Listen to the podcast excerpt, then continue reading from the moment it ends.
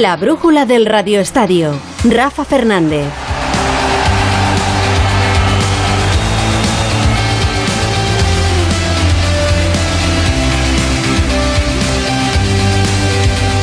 Hasta las 9 deportes aquí en Onda Cero, hoy además con una brújula del Radio Estadio que se podría decir que es un Radio Estadio casi de fin de semana, con varios partidos en directo que nos pillan partidos amistosos que tenemos ahora mismo con equipos de primera división en juego y por eso lo primero que vamos a hacer es irnos hacia esos estadios. El primero, el Villarreal frente al Levante, que se miden además en el campo del filial del Villarreal, porque tenemos el equipo de Castellón, el equipo de Villarreal, que tiene su campo además en reformas. Víctor Franch, muy buenas. ¿Qué tal, Rafa? Muy buenas tardes. Así es desde la ciudad deportiva del Villarreal, donde estamos ya en el minuto 72 de un partido que está dominando plácidamente el equipo amarillo, donde acaba de marcar el tercer gol, precisamente obra de Morales, después de un penalti que se cometía sobre el ex del Levante, que está ganando 0-3 con los goles en propia puerta de Robert Pierre, de Fernando Niño y el citado de Morales. Lo dicho, minuto 72, Villarreal 3, Levante 0. Bueno, pues esto es lo que está dando de sí ese partido entre el Villarreal y el Levante. También tenemos en juego al Betis frente a un equipo de segunda, pero con aroma de primera, como es el Zaragoza. ¿Cómo marcha el encuentro, Carlos Hidalgo? ¿Qué tal? Buenas tardes. Estamos en el minuto 70, Betis 1, Zaragoza 0. Marcó Juanmi en el minuto 61, culminando perfectamente un letal contragolpe bético. El equipo verde y blanco que ha tenido además dos ocasiones clarísimas. Un gol fantasma de Canales que sacó francés cuando el balón ya había sobrepasado la línea, según se vio en la repetición, pero no lo vio así el asistente. Y como no hay bar, el gol se fue al limbo. Y también después una clara oportunidad en un tiro al travesaño de Aitor Ruibal. 20 minutos para el final en el Estadio Ciudad de Málaga, en la capital costasoleña, Betis 1, Zaragoza 0. Bueno, y ya tenemos un partido que ha concluido. En tierras transalpinas ha concluido el partido entre el Napoli, el Nápoles y el Girona. Eh, Mario Gago, ¿cómo ha ido el encuentro para el equipo eh, gironí? ¿Qué tal, Rafa? Napoli 3, Girona 1, en lo que ha sido el último ensayo del Girona antes del inicio de la liga, ante el Napoli de Spalletti, el partido que se ha jugado en Castel di Sangro, unos 130 kilómetros al norte de la campaña, en un pueblecito en medio de Italia. Un test importante porque el Napoli juega Champions este año y en el equipo de Mitchell no ha deslucido, a pesar del 3 a 1 en contra. Empató Tati Castellanos en la segunda parte, es el segundo gol que lleva la temporada, un buen pase de Samu Said y luego es verdad que el Napoli hizo muchos cambios y acabó llevándose el partido, los goles de los italianos. El primero fue de David López, de David López en propia puerta después de desviar un pase de la muerte de, Harold, de Irving Lozano y en la segunda parte ya llegaron los goles de Petaña y Carvasvelia en el penalti. Destaco también que debutó Rodrigo Riquelme mientras que Ángel Herrera no tuvo minutos en este test del Girona que, insisto, derrota, pero buenos minutos, sobre todo en la segunda parte, en la derrota del Nap ante el Napoli, Napoli 3, Girona 1. Bueno, pues derrota del equipo de Girona y también vamos a tener en unos minutos un duelo entre dos equipos muy cercanos en territorio. Seguimos en la comunidad valenciana porque se van a medir el Castellón y el Valencia. Eduardo Esteve, muy buenas. ¿Qué tal, Rafa? Buenas tardes. Efectivamente, además es un partido que se marca dentro de lo que es eh, la celebración del centenario del Castellón. En Castalia va a jugar el Valencia, pero lo va a hacer sin los eh, titulares o los que entendemos que son los futbolistas más importantes como Carlos Soler, Gonzalo Guedes o José Luis Gallá, que no van a estar de inicio. El Valencia que forma con Chaume en portería, defensa para Fulquier, Comer, Mosquera y Jesús Vázquez, Tribote en el centro del campo con Coba, con Rachik y con Yeyu, con Fran Pérez en una banda, con Lato en la otra, arriba Hugo Duro. No están en este partido ni Maxi Gómez, ni Marcos André, ni tampoco el holandés Jasper Ciresen, que está a un paso de marcharse nuevamente a Holanda. Se marchará del Valencia y de esa forma el conjunto valencianista podrá aligerar el fair play financiero en 14 millones de euros e inscribir a Samu Castillejo y también a Samuel Lino. Bueno, pues eh, eso es lo que va a ocurrir en unos minutos en el estadio de Castalia con ese encuentro entre el Castellón y el Valencia. Enseguida volvemos a los partidos en directo, pero hoy ha sido el día de retorno a los entrenamientos del Real Madrid del Fútbol Club Barcelona. Arrancamos con la Casa Blanca, Alberto Pereiro, donde sigue habiendo ese casting de nueves que están haciendo en el Santiago Bernabéu. Muy buenas. ¿Qué tal, Rafa? Muy buenas. Pues sí, pendientes de lo que pueda pasar en los despachos. Como bien decías, vamos por partes. Acaba de terminar el entrenamiento del Real Madrid y lo hace sin novedades, todo en perfecto estado de revista para esa Supercopa del día 10. Y en cuanto a las salidas, pues eh, te cuentan desde dentro del club que eh, tanto Mariano como Odriozola pues ni está ni se espera que puedan eh, aceptar o recibir incluso alguna que otra oferta para que se marchen. Ya sabes que lo de Mariano y el Celta no es que se hayan enfriado, es que parece prácticamente imposible, así que parecen abocados los dos a estar otra temporada más en el conjunto blanco prácticamente sin tener minutos durante esta 22-23 de lo deportivo. Ya te he dicho todos en perfecto estado de revista y en cuanto a esa carpeta de los posibles delanteros. Sabemos algún que otro nombre más. Ya decíamos ayer eh, y hablábamos de este delantero de 19 años esloveno, Benjamin Sesko, eh, delantero del Salzburgo, que el año pasado eh, marcó 7 goles en 33 partidos, alguno que otro bastante importante Liga de Campeones, y el otro que hemos conocido en el día de hoy, pero también, ya te digo, con poquitas opciones, entre 25 y 30 millones en un futuro traspaso de Amin Guiri, este francés, muy bien conectado con Benzema, que el año pasado marcado 16 goles en el Niza, en la Liga en Francia. Del resto sabemos ya cuál va a ser el árbitro de la Supercopa de Europa, Michael Oliver, el único partido Rafa que le ha pitado al Real Madrid, temporada 2017-2018 contra la Juventus. Sorpréndeme. El Madrid perdía 0-3 en el Bernabéu contra la Juve y aquel penalti de Medi Benatia a eh, Lucas Vázquez que tanta controversia dejó para que el Madrid se metiera en eh, semifinales de la Liga de Campeones frente al Bayern y eh, del resto pues nada, pues viendo que nombre se descarta, mucha paciencia en cuanto a los fichajes, todo tranquilidad, asume Carlo Ancelotti que Hazard va a ser el nuevo suplente si es que no hay una gran oportunidad de mercado. Por cierto, un día bastante triste para Carlo Ancelotti porque su buen amigo y el que fuera entrenador de porteros en el Real Madrid en su primera época, entre el 2013 y el 15, William Becky, ha fallecido a los 73 años. Por cierto, ya que estás de directos, te digo que el Castilla está jugando hoy su segundo partido de pretemporada en el 78 de partido Lugo 1, Castilla 2, el equipo de Raúl González Blanco que va ganando su partido en tierras gallegas, Rafa. Bueno, pues ya sabemos, Lugo 1, Castilla 2 en estos momentos con el equipo de Raúl. Gracias, Pereiro. Vamos a la ciudad condal, donde, eh, bueno, pues seguimos pendientes de si se va, si ya definitivamente es jugador de Los Ángeles Galaxy, eh, Ricky Puch, esa perla de la azulgrana que parece que no ha terminado de cuajar con el primer equipo, José Agustín Gómez. Buenas tardes, Rafa. Todo está encaminado a que Ricky Puig vista la camiseta de Los Ángeles en Galaxy a partir de la próxima temporada. De hecho, en el primer entrenamiento de la semana que está realizando el Fútbol Club Barcelona desde las 7 de la tarde, el canterano ya no está trabajando a las órdenes de Xavi Hernández. En alguien equivoca de que todo está a punto de cerrarse y que solo falta la confirmación oficial por parte del Fútbol Club Barcelona. Sí que está en ese primer entrenamiento de la semana el último fichaje, Jules Koundé, que por primera vez se va a ejercitar junto a sus nuevos compañeros y el club ya se ha encargado de mostrar unas imágenes en las que aparece junto a Jordi Alba. Si recordarás, en el último Sevilla-Barça, el francés le lanzó un balonazo a la cara a Jordi Alba, lo que provocó la expulsión de Koundé y hoy han querido tirar pelillos a la mar y olvidarlo porque ahora ya son nuevos compañeros. Y hablamos de comisiones. Piniza Javi, el representante de Lewandowski, que según la publicación de Athletic se lleva 10 millones de comisión por esa operación que le cuesta al Barça 45 millones más 5 en variables para traerse a Lewandowski del Bayern de Múnich. Dijo Laporta en su momento que si había alguna comisión por encima de lo normal no tendría ningún problema en explicarla. Bueno, pues vamos a ver, porque la verdad es que el tema de las comisiones con el Fútbol Club Barcelona eh, nos trae malos recuerdos del pasado. Eh, y por cierto, eh, tenemos a Dani Alves de vuelta.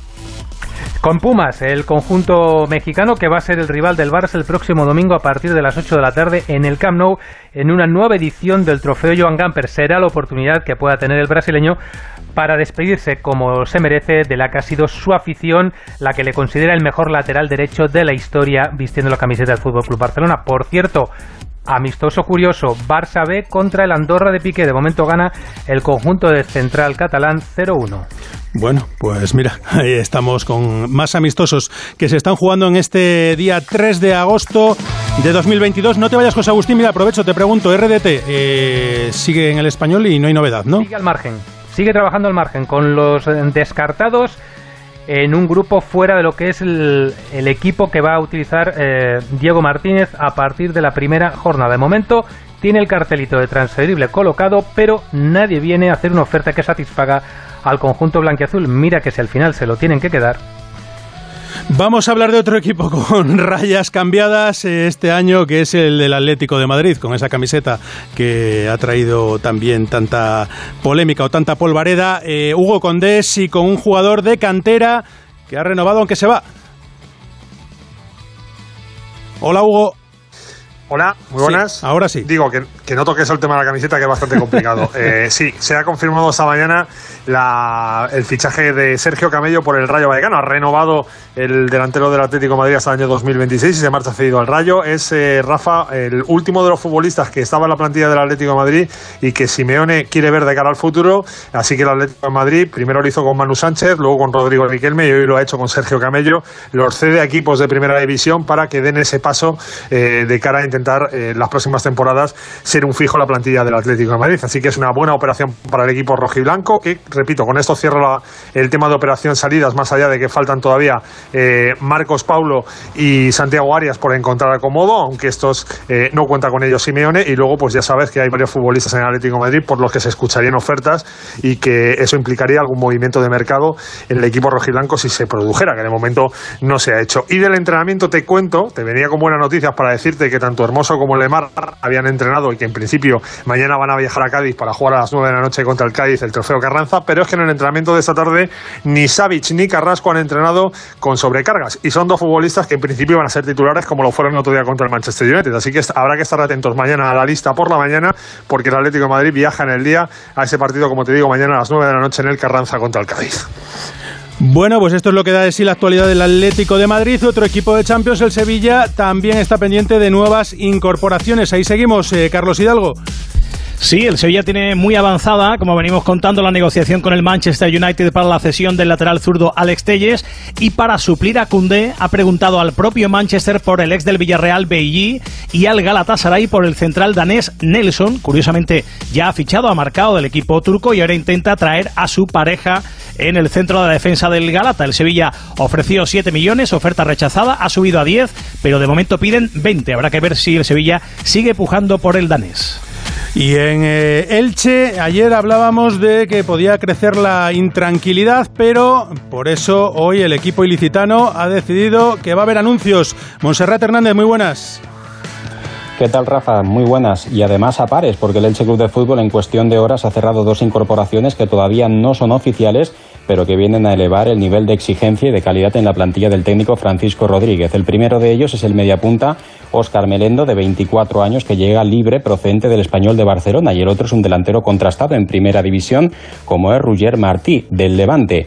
El Elche puede cerrar el traspaso en torno a los 3 millones de euros para hacerle un contrato de varios años al futbolista de 31 años. Con él se pretende también cubrir la ausencia por lesión de Lucas Boye, que está decidiendo si tiene que pasar o no por el quirófano por culpa de sus molestias repetidas en el abductor de su pierna derecha. Y precisamente en esa zona Gonzalo Verdú se ha resentido de sus problemas y esta mañana ha pasado por el quirófano. El defensa central del equipo tendrá que estar como mínimo seis semanas de baja. Se pierde el estreno de liga ante el Real Betis y la Real Sociedad y es una seria baja en el eje de la zaga para el técnico franjiverde. Y en el fútbol internacional tenemos a un jugador español que ya decíamos en el día de ayer que estaba muy cerca de llegar al Chelsea y se podría concretar Jesús López. Sí, ¿qué tal? Buenas eh, tardes. Pues sí, Marco Curella está ya acordado todo con el Chelsea. El Brighton va a cobrar 60 millones de euros, lo que le pedía el City y no le pagó, para que Marco Curella sea equipo, sea jugador y sea lateral izquierdo, interior izquierdo del equipo de Thomas Tuchel la próxima temporada. Al margen de todo eso, eh, crece también la polémica en Manchester con el United y con el entrenador y Cristiano. Sí, porque el entrenador Eric Ten Hag ha tenido una entrevista en su país y en ella le han apretado preguntándole por Cristiano Ronaldo. No quería y estaba intentando evitar cualquier tipo de enfrentamiento, pero al final ha tenido que admitir eh, lo que ya se sabía, que ese episodio de Cristiano Ronaldo dejando el estadio en la segunda parte del amistoso contra el Rayo Vallecano no le ha gustado ni un pelo. Al inicio de la entrevista hemos hablado de la puntualidad, su detallada forma de trabajar la construcción del equipo, pero Ronaldo llega cuando quiere, se marcha cuando quiere. ¿Cómo lo maneja? Bueno, estuvo ausente por circunstancias personales, no es como has dicho. Pero este fin de semana ante el Rayo Vallecano se marchó a casa tras el descanso. Hubo muchos más que se fueron a casa. ¿Entonces te parece bien? Desde luego que no, es inaceptable para todos. ¿Y cómo lo manejas? Les digo que es inaceptable, que somos un equipo y que hay que quedarse hasta el final. Mucha polémica en eh, Manchester por el comportamiento de Cristiano Ronaldo, que de momento y hasta ahora sigue siendo parte de los planes del equipo para la próxima temporada, según el propio Tenag. Bueno, pues inaceptable, dice Tenag, es, eh, la actitud de Cristiano Ronaldo. ¿Qué otras cosas nos dejamos en el tintero, eh, Juan Ramón Lucas? Pues muy buena, Rafa. Hoy el Osasuna ha presentado a Moy Gómez procedente del Villarreal. Firma hasta 2027 a cambio de 1.800.000 euros y así valora al extremo a la que será su nueva afición. Es una afición increíble. Siempre que he venido aquí con varias camisetas me ha sorprendido el ambientazo que hay, el cómo apretan. Como visitante, siempre que he venido aquí lo hemos pasado muy mal. Han sido partidos muy, muy duros, muy intensos y ahora eso vivirlo del otro lado como local pues tiene que ser in- increíble y tengo muchas ganas de, de poder vivirlo dentro El Osasuna, que recordemos, sigue pendiente de las salidas de Moncayola y David García, pero el director deportivo del club, Braulio Vázquez, cierra las puertas a cualquier negociación por debajo de la cláusula de rescisión de ambos. Pasamos al Rayo Vallecano, que ha oficializado hoy la cesión del delantero Sergio Camello por una temporada, y como adelantamos ayer aquí, el club ha publicado los abonos para la presente temporada. Los más caros son los denominados palquitos, que ascienden a 6.400 euros. baratito.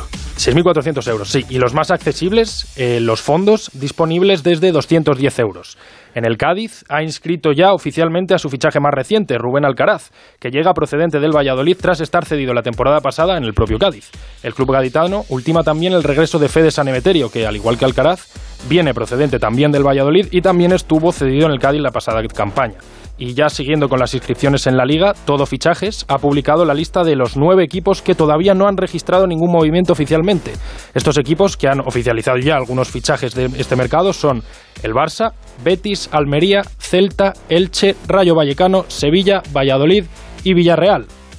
Y un último apunte ya de la segunda división. En el Sporting de Gijón, más de 8.000 aficionados arroparon a los nuevos refuerzos del club en un multitudinario acto de presentación en el Molinón. Sí, señor, muy bonito el acto de ayer en el Molinón con esa afición incombustible como es la del Sporting. Por cierto, que la Liga esta tarde ha tenido y está teniendo comisión delegada donde, entre otras cosas, se ha dicho que ya ha llegado toda la información para la inscripción de los nuevos jugadores del Fútbol Club Barcelona y que ahora lo que están haciendo es estudiarla. En el parón también podemos contar aquí en Onda Cero que en el parón del Mundial que habrá para los equipos eh, están preparando también amistosos para que haya turné por Asia, también por México, por Estados Unidos y posiblemente por Turquía para los equipos que no van a poder estar en competición durante esa época. Hasta las 9, deportes aquí en Onda Cero.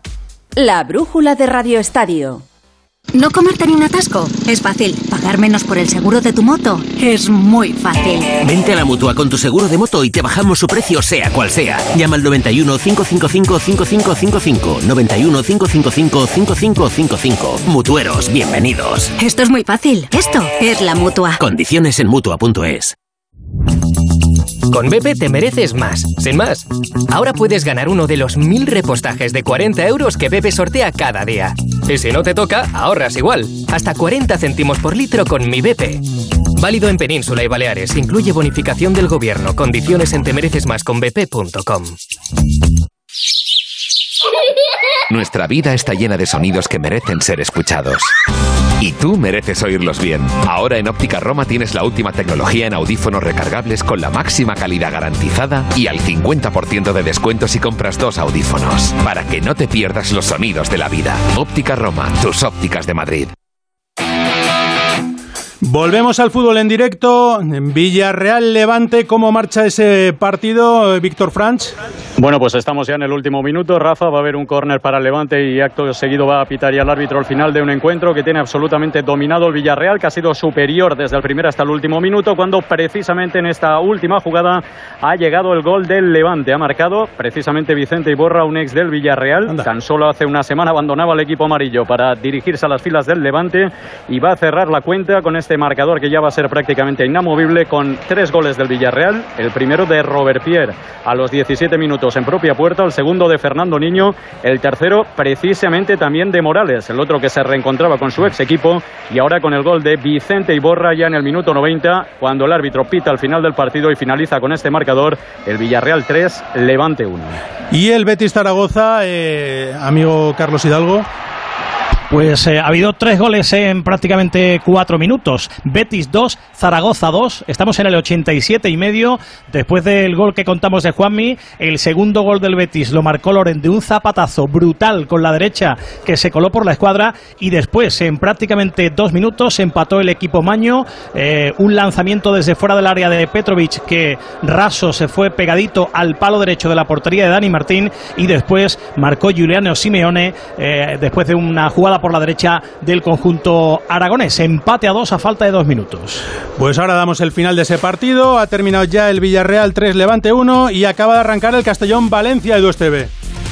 Estamos en el minuto 4 de esta primera parte, de momento sin ocasiones, los dos equipos tratando de controlar el partido, de momento el Valencia mejor situado, mejor posicionado que el Club Deportivo Castellón, ojo al córner a favor del conjunto de Castalia, se marcha fuera la pelota, sin goles, de momento casi sin ocasiones, en el minuto 5 de esta primera parte, Castellón 0, Valencia 0. Y también ha terminado, como decíamos antes, el Nápoles 3, Girona 1, el cuarto equipo de primera que jugaba en el día de hoy.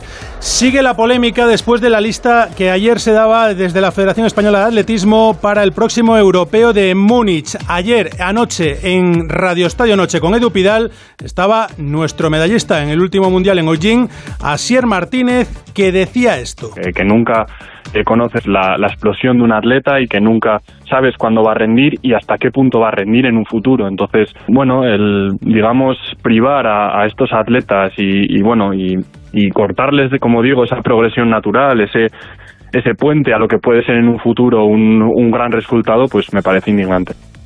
Y siguen apareciendo más atletas que también muestran su malestar. Eh, Javier Matiachi, muy buenas. ¿Qué tal? Muy buenas. Sí, se está liando. Cada vez son más los que se pronuncian en contra de esta decisión de dejar fuera de Múnich a siete de sus compañeros, pese a que por puesto en el ranking mundial sí eran seleccionables. El argumento de la federación se basa, para dejarles fuera, se basa en tres puntos, como recalcó el propio seleccionador Pepe Peiró, posibilidades de pasar de ronda, historial en campeonatos y proyección de cara a 2024. Atendiendo a esos criterios se puede entender cada uno de los descartes, pero ha pasado algo y es que una de las descartadas, Auri, Boquesa, ha echado más leña al fuego esta tarde al publicar una conversación con el seleccionador Peiro en la que le confirma que sí sería convocada, algo que no ha ocurrido al menos en la prueba individual porque sí está en el relevo 4x400.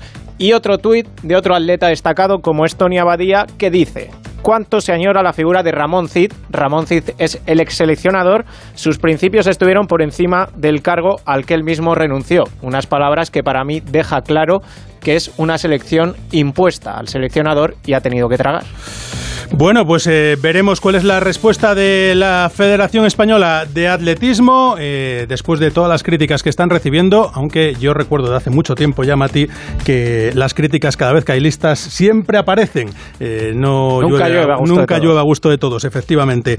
Vamos a ver cómo termina eso y cómo termina el Mundial de Piragüismo, que siempre nos da muchas alegrías y que tenemos a nuestros piragüistas en Canadá. ¿Cómo ha sido la primera jornada de ese Mundial, Jorge Montoro. Buenas, Rafa. Pues sí, lo más destacado de esta primera jornada, empezando por nuestra embarcación estrella del K4500 con Cabrioto, Cooper, Arevalo y Germade, es que ya se encuentran en la final tras quedar primeros en la misma prueba del, del K500, pero en el femenino también hay buenas noticias porque han conseguido el pase a la final en el C1-200 masculino, Sete Benavides también pasa a la final de la misma manera que Cayetano García y Pablo Martínez en el C2-500. Y un último punto, Marcus Cooper ha quedado segundo en la prueba individual del K1-500 y con este resultado se encuentra en semifinales. Y además hemos podido hablar con él y nos ha dejado este mensaje para todos los oyentes de Onda Cero. Muy contento, los deberes están hechos, objetivo cumplido, estamos con el K4 en la final, que hemos pasado directamente en la eliminatoria, ganándola, las sensaciones han sido muy buenas, estamos muy acoplados, estamos haciendo la regata que queremos, así que bueno, las expectativas son máximas para la final del sábado. Pero claro, el K1 justo después, bueno, cumplí los deberes también porque conseguí pasar a la, a la semifinal, que la tengo el, viernes. Así que un poco lo mismo que la Copa del Mundo que tuvimos eh, hace unos meses, el K1 es justo después de, del K4, pero bueno, son retos personales que llevo. Así que nada, a seguir. Un auténtico titán, este campeón olímpico en Río, medalla de plata en los Juegos de Tokio que junto a Cravioto, Arevalo y a Germade y al resto de expedición seguro que nos van a dar muchas alegrías durante estos días. Por cierto, Mati, que te has quedado por aquí porque hemos visto algo eh, excepcional, unos 100 metros en la categoría sub-20 en que nos han dejado absolutamente levantándonos del sofá. Sí, tenemos el Mundial sub-20 que se está disputando en Colombia, en Cali, y hemos visto esa actuación, como dices, en, en los 100 metros, récord del mundo de la categoría de Letsile Tebogo, un atleta de Botswana, pero lo que más ha impresionado es la forma en la que lo ha hecho, recordando a Usain Bolt, dejándose llevar en los últimos metros y desplazándose con una facilidad que no veíamos hace mucho, mucho, mucho tiempo. Vamos a escuchar la firma de Ángel David Rodríguez, el hombre que mucho tiempo también tuvo el récord de España de 100 metros aquí en nuestro país, que nos dice esto sobre ello. Hola Rafa, un saludo y un saludo a todos los oyentes. Pues bien, el Exile de Bogo es, eh, parece ser el nuevo sucesor de Bolt. Personalmente puede serlo. Corre más que él a la edad de junior y todavía queda su participación en el 200 del Campeonato del Mundo Junior. Ayer impresionó a mucha gente que, que no lo conocía, no lo conocía tanto por, tanto por la manera de correr como por el despropajo, como los gestos, un poco recordando a Bolt. Eh, gente que dice que es respetuoso, para mí es un espectáculo. Eh, es un espectáculo verle, eh, sus 9.90 de ayer y lo que hizo en semifinales y en eliminatorias dándose paseos, recuerda a Bolt y creo que vamos a darle un plazo de 4 a 8 años. Yo creo que sí puede estar en sus marcas. Es un espectáculo ver con qué facilidad corre 100 metros contra niños de su edad, pero que son eso, mm, parecen niños corriendo contra él. Así que espero que la gente que no lo haya visto, que ponga Tebogo en Twitter y, y disfrute. La brújula de Radio Estadio. O sea que si me voy de vacaciones puedo ver la casa cuando quiera. Es que irme y dejarla vacía. Puedes irte tranquila, ya está todo instalado. Con el móvil puedes ver la casa en todo momento, solo tienes que pulsar aquí. Además, si alguien intentara entrar, lo detectamos antes. Mira, fíjate, hay sensores de puertas y ventanas, y la cámara de fuera también nos avisaría. Y si hace falta, podemos enviar a uno de nuestros vigilantes. Este verano, protege tu hogar frente a robos y ocupaciones con la alarma de Securitas Direct. Llama ahora al 900-272-272.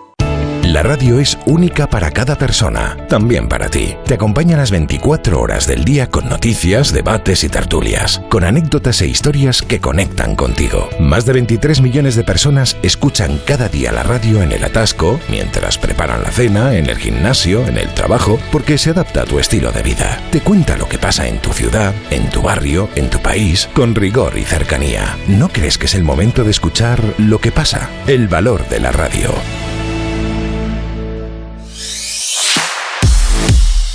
Hablamos de baloncesto porque la selección de Sergio Scariolo continúa ya su preparación centrándose y focalizándose en ese Eurobásquet. Hoy ha estado con los chicos de Scariolo, Laura Carbonell. Hola Laura. Hola Rafa, ¿qué tal? La selección española sigue preparándose de cara al próximo Eurobasket que arrancará en septiembre. Los jugadores son conscientes de que forman parte de una nueva era, de una selección diferente, pero que la conexión sigue estando ahí. Lo explica así uno de los hermanos Hernán Gómez, Billy. Pero siempre la familia, el grupo, la cohesión ha estado por encima de todo y, y al final hay muchos equipos que tienen muchos jugadores, mucho talento, pero si no se llevan bien, si no están eh, conectados, si no hay esa, ese buen rollo, si no todo el mundo acepta su rol, no van a llegar a ningún lado. ¿no? Y es un poco lo que queremos transmitir y empezar desde el primer día con, con los más jóvenes y el grupo general. Es la unidad lo que se forma. El relevo generacional ha llegado, pero lo afrontan con ilusión y tienen una motivación extra de demostrar que van a competir por llegar a lo más alto. Pues ojalá lo consigan en ese Eurobásquet los chicos de Escariolo y todavía colea, aunque estamos intentando dar el broche final, el caso de Lucas Mondelo, el que fuera seleccionador femenino de baloncesto. Eh, cuéntanos, Regina Ruiz. Hola Rafa, ¿qué tal? Ana Cruz ha emitido un comunicado celebrando la sentencia favorable a ella y Marta Shargay después de que la justicia haya desestimado la demanda de Lucas Mondelo contra ellas. Las jugadoras denunciaron los métodos del ex seleccionador durante los entrenamientos que calificaron de nocivos. Ana Cruz asegura que quiere pasar página y mirar hacia adelante después de vivir un proceso muy difícil. También afirma sentirse muy satisfecha con esta sentencia y reconfortada por todo el cariño que ha recibido. Pues ojalá ya se cierre ese feo capítulo que tuvimos que vivir en el baloncesto y lo que también se ha cerrado ya es el partido del Betis, eh, Carlos Hidalgo frente al Zaragoza. Sí, Betis 2, Zaragoza 2, aunque han anulado un gol al Zaragoza en el último minuto, yo creo que mal anulado. Era fuera de juego de Jair según el árbitro, pero el balón eh, todo apunta que venía de un rival. El Betis que sigue sin ganar en la pretemporada, cero victorias en cinco partidos. Es cierto que veíamos una exhibición hoy en los informativos de la sexta, aquí en A3 Media, de Claudio Bravo, tremenda, ¿eh? Paradas y cómo vacilaba a sus compañeros. ¿Y cómo marcha ese Castellón-Valencia, Edu Esteve? Pues estamos ya en el minuto 13 de la primera parte, sigue sin haber goles, aunque la ocasión más clara la ha tenido el Club Deportivo Castellón. Solo el delantero ante Jaume la mandó arriba, sin goles de momento en ese minuto 13 de la primera parte. El Castellón mejor que el Valencia, Castellón 0, Valencia 0. Recordamos que el Villarreal 3, Levante 1, Nápoles 3, Girona 1 y que en la Fórmula 1 Alpine sigue sufriendo hoy la vacilada de Alex Albon, que renueva con Williams y que decía yo sí que voy a competir el año que viene con la escudería británica. Sigue Onda Cero, vuelve el deporte a las once y media con Radio Estadio Noche y Edu Pidal.